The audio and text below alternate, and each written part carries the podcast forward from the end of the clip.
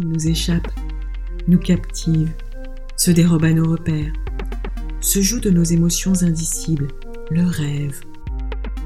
C'est cette matière fascinante que nous vous proposons d'explorer dans On peut toujours rêver, en donnant la parole à des rêveurs.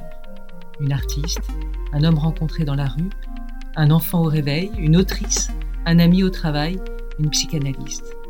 Comment vivent-ils leurs rêves?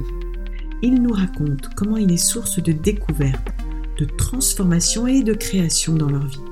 Des témoignages pour mieux comprendre cette part inconnue de nous-mêmes et en révéler le pouvoir d'évocation de soi et du monde.